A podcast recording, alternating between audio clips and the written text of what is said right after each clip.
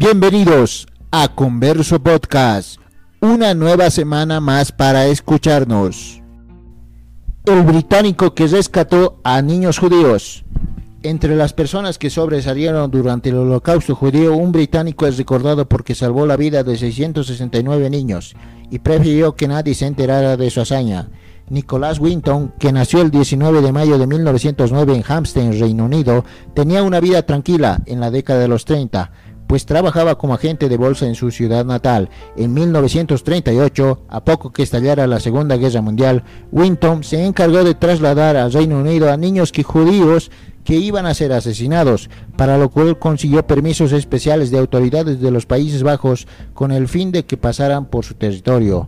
Hasta el inicio de la guerra y la invasión de Alemania a Polonia, el británico rescató a 669 menores.